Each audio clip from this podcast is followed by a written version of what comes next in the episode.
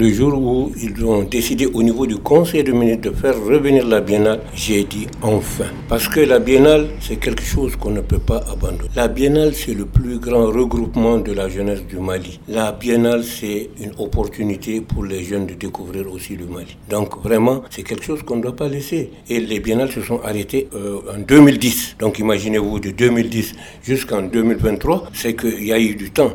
Mais c'est après plusieurs réflexions qu'eux-mêmes, ils ont vu qu'il fallait faire revenir la biennale qui va contribuer à beaucoup de choses donc euh, ça, c'est ma première vision. Nous parlons en ces derniers temps euh, de refondation. Et quand vous dites beaucoup de choses, est-ce que vous pensez par exemple que la Biennale peut participer justement à cette refondation? Avant de parler de refondation, la Biennale d'abord, c'est un regroupement de la jeunesse.